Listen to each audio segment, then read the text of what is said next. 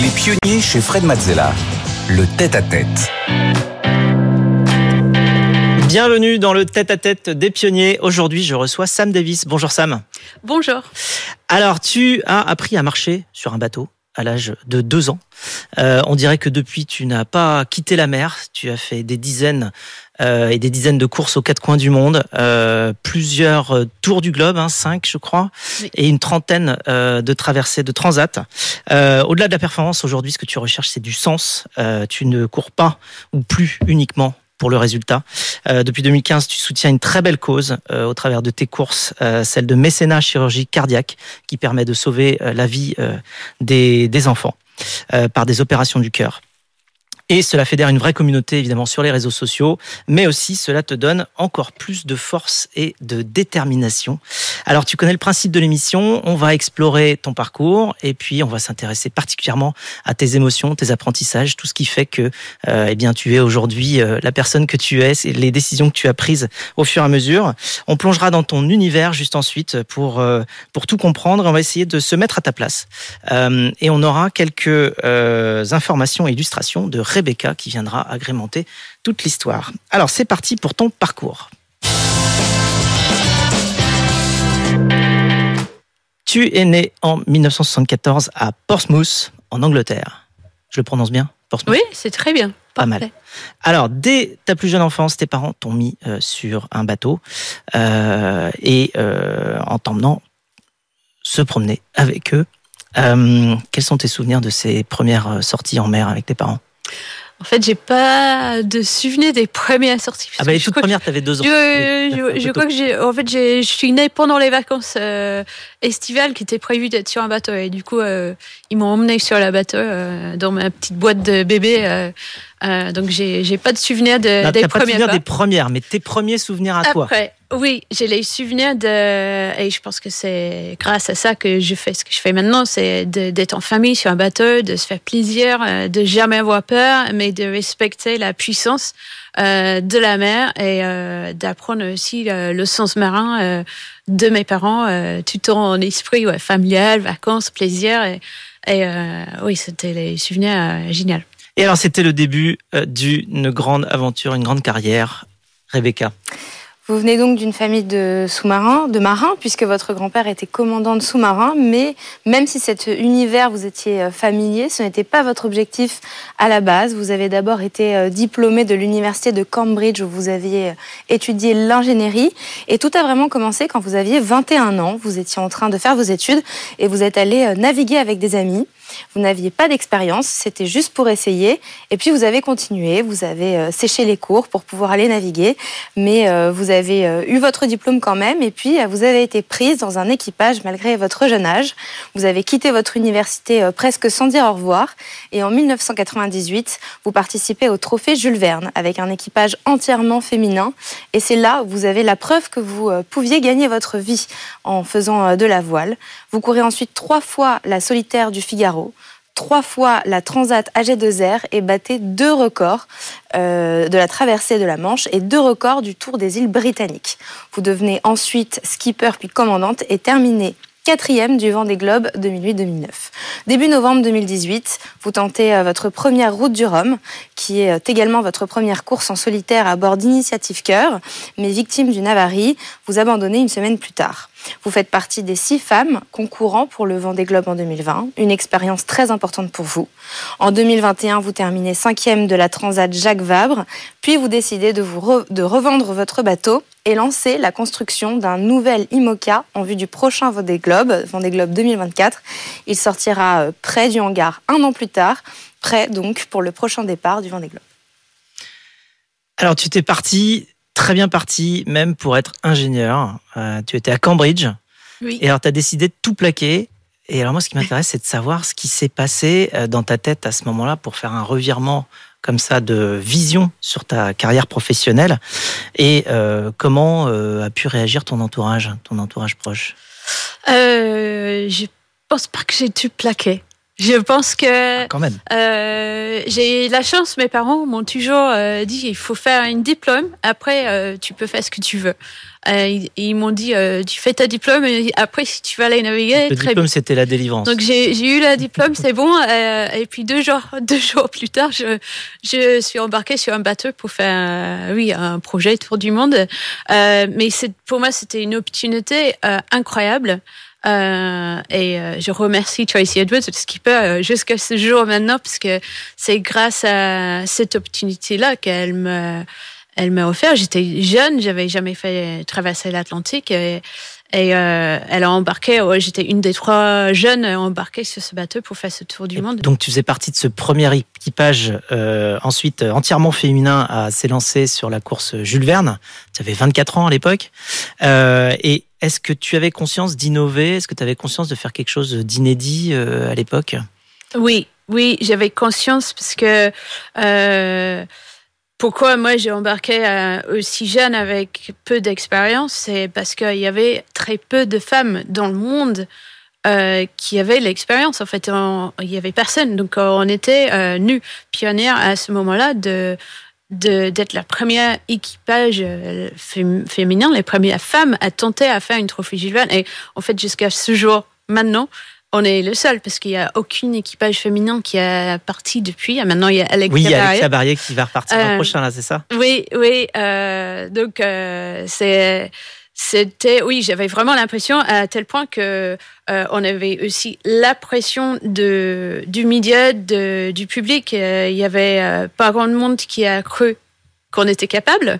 Même nous-mêmes on, savait qu'on maîtrisait mal le bateau et il fallait beaucoup travailler beaucoup s'entraîner pour et, faire appel aux grands navigateurs français d'ailleurs parce que on a fait appel aux, français qui avaient l'expérience de multicoque pour venir nous entraîner euh, mais euh, oui, c'était quelque chose pour moi. Et jusqu'à ce jour, c'est quelque chose d'incroyable euh, que je suis très fière d'avoir fait partie. Alors, tu recherchais le plaisir avant tout, et d'ailleurs, c'est de la même manière quand tu as, quand tu t'es lancé dans la compétition, tu as aussi fait une préparation pour les Jeux Olympiques et de 2002, mais tu n'es pas allé jusqu'au bout. Et alors pourquoi? Au bout de la préparation, je veux dire. Pourtant, tu étais avec une équipe qui était non seulement médaillable, mais qui d'ailleurs a eu la médaille d'or juste après. Exactement. J'ai eu la chance de naviguer beaucoup avec Shirley Robertson, qui est euh, une des femmes euh, euh, les plus performantes de la voile olympique, qui a eu deux médailles d'or. Euh, et j'étais dans son équipage pour préparer les Jeux. Euh, euh, mais c'était sur un petit bateau qui avançait pas très vite et dans les petites régates où on, avait la terre toujours, on rentrait tous les soirs et pour moi il me manquait l'aventure. Euh, donc, euh, je, c'est un des seuls moments où parfois je, je me levais le matin et je me demandais pourquoi j'étais là. Euh, et l'appel du large était beaucoup plus forte pour moi.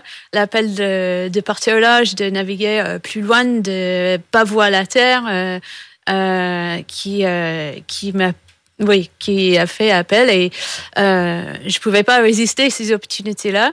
Euh, et moi, j'ai senti que si, euh, en, tout cas pour moi, si je suis pas assez passionnée par ce que je fais, euh, pour avoir une médaille olympique, il faut s'investir à fond.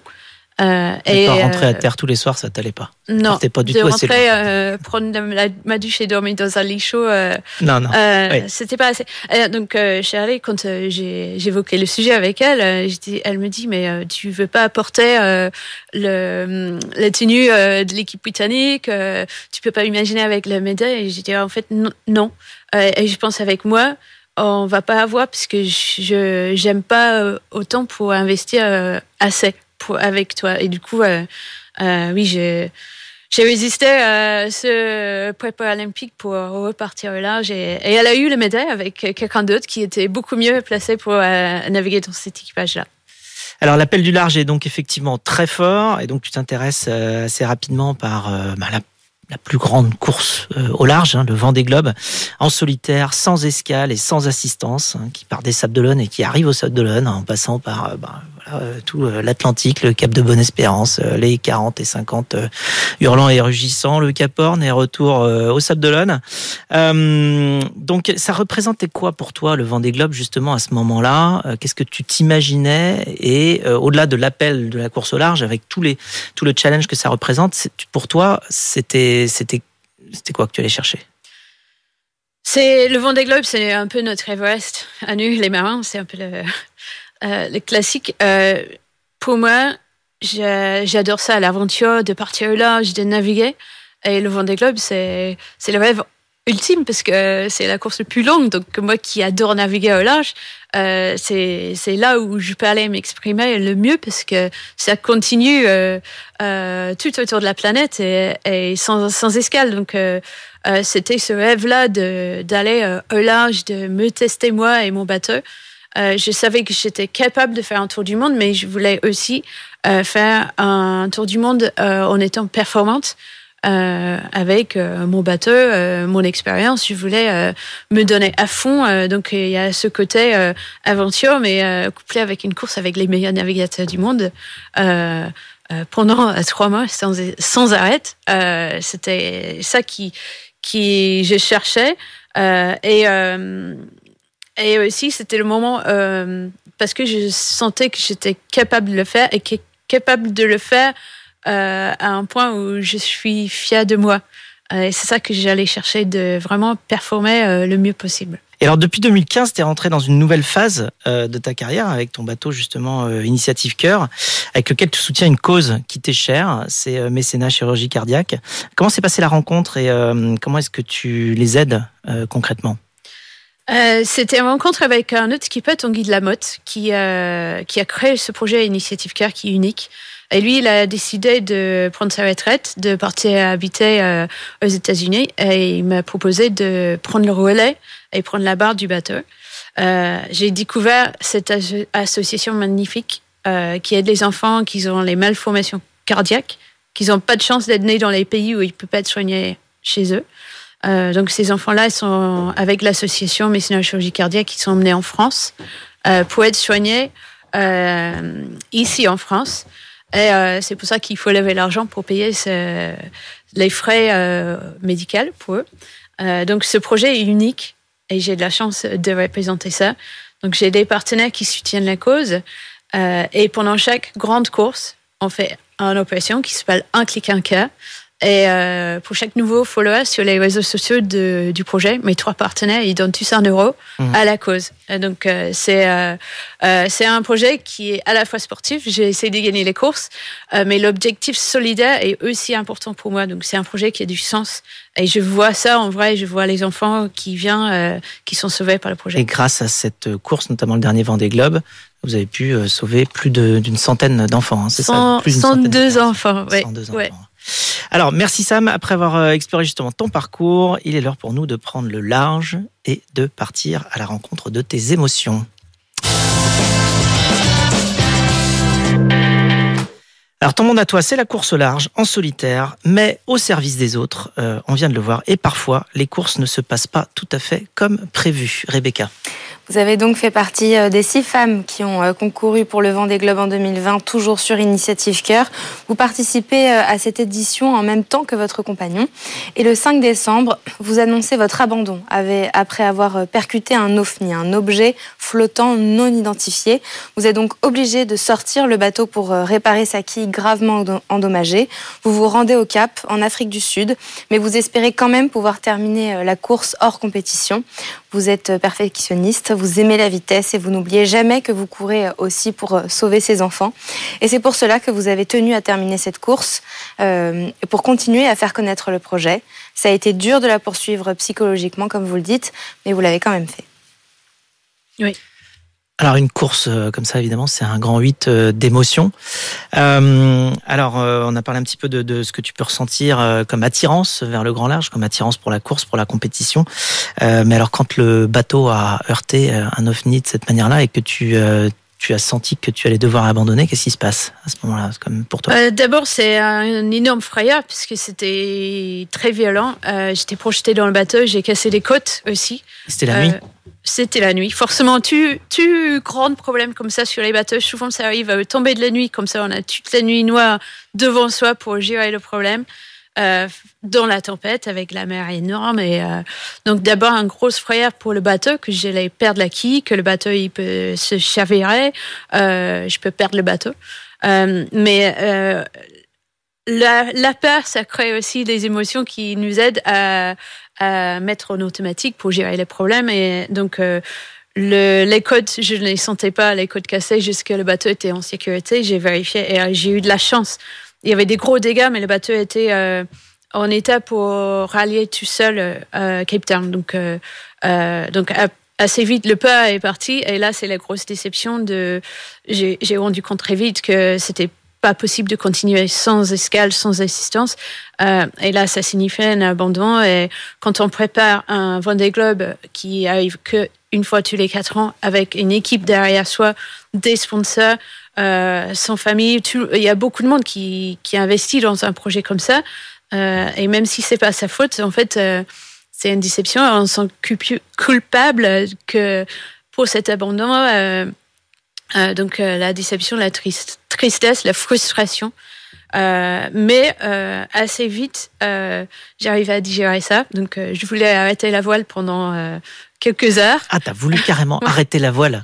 Oui, euh, mais heureusement, j'avais deux jours pour arriver jusqu'à Cape Town. Voilà. Et les deux jours, c'est un bon temps pour réflexion. Euh, et, euh, et là, j'ai bien réfléchi. J'a- J'adore la voile, l'aventure, le large. Je navigue pour une cause. Les enfants, ils ont besoin de moi.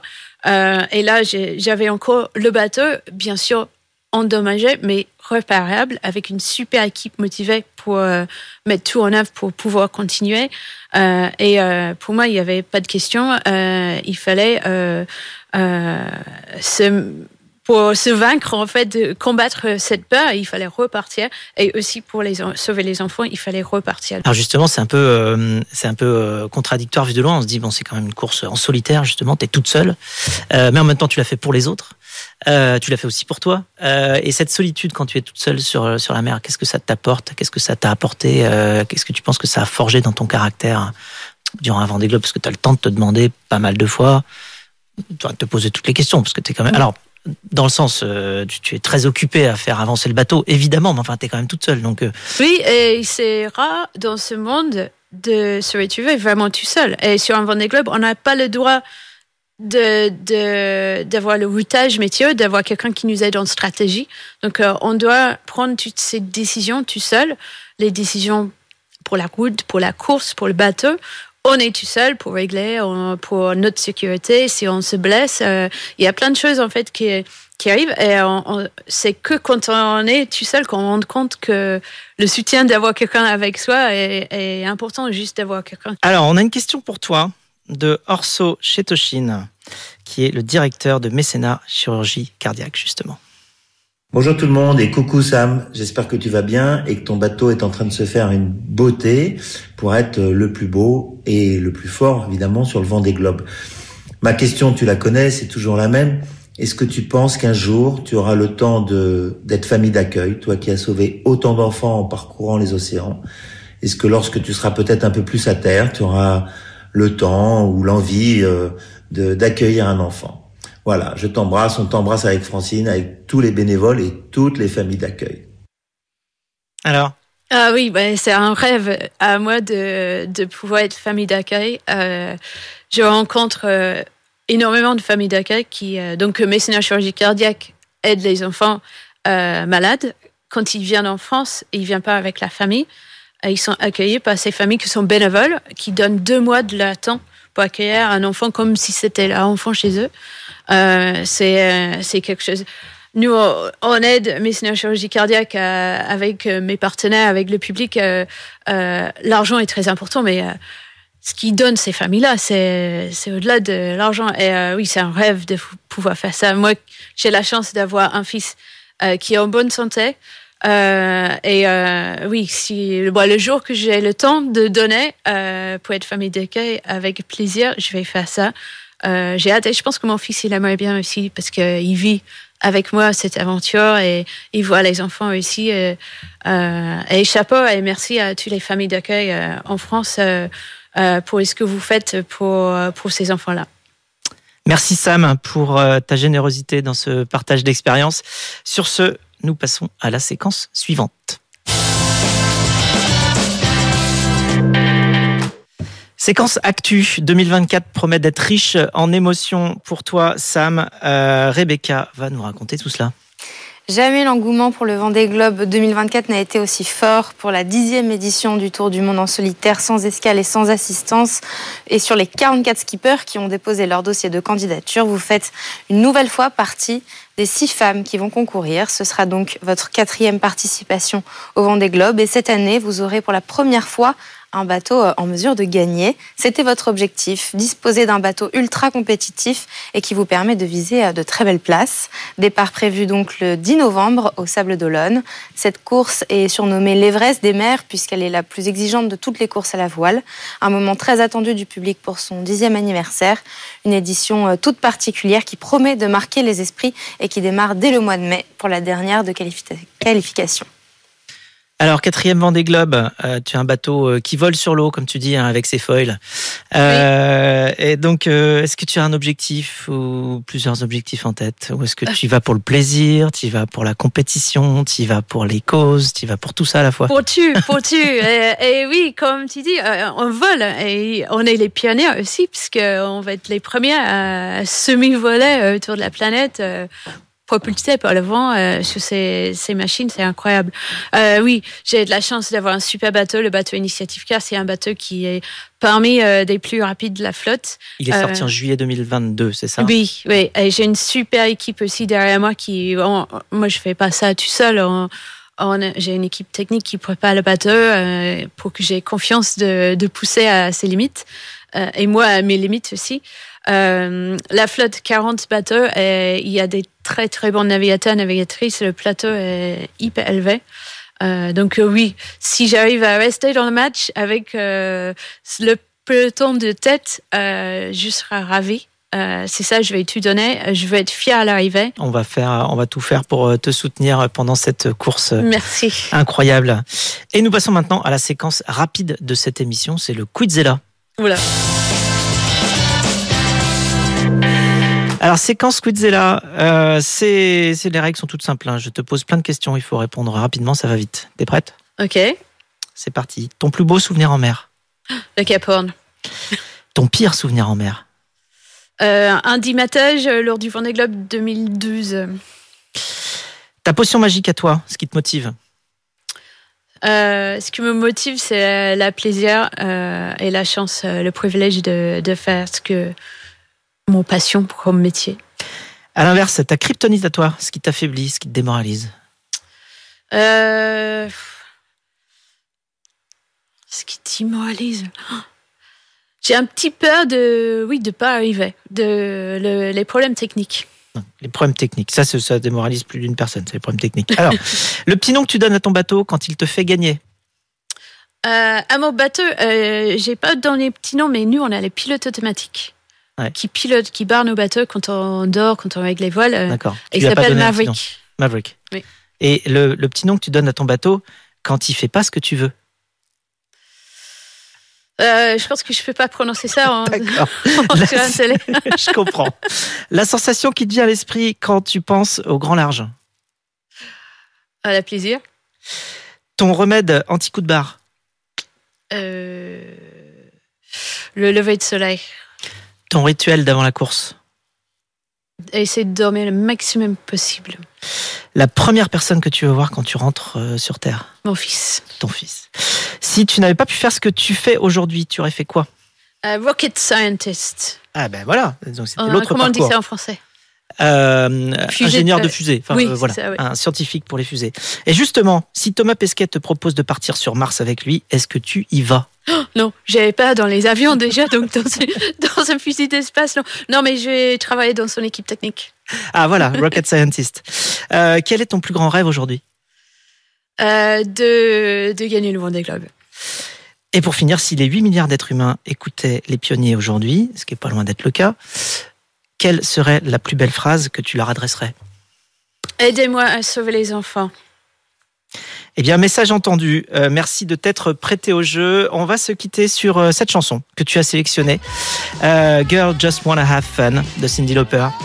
Euh, on a même retrouvé une vidéo de toi dansant sur ton bateau sur cette musique. Je sais plus quand c'était. Dans les mers du Sud, C'était en quelle année en 2009, dans les mers du Sud. Et voilà. Simon Des Davis. super souvenirs. Alors, c'est des souvenirs Ouais. Bon. Eh bien, écoute, euh, sur cette musique, on va te suivre euh, sur le prochain Vendée Globe avec euh, beaucoup de beaucoup d'attention et puis euh, on va soutenir aussi euh, avec toi Initiative Cœur Merci. et Mécénat Chirurgie Cardiaque. Merci beaucoup Sam de nous avoir partagé ton expérience de pionnière. plaisir.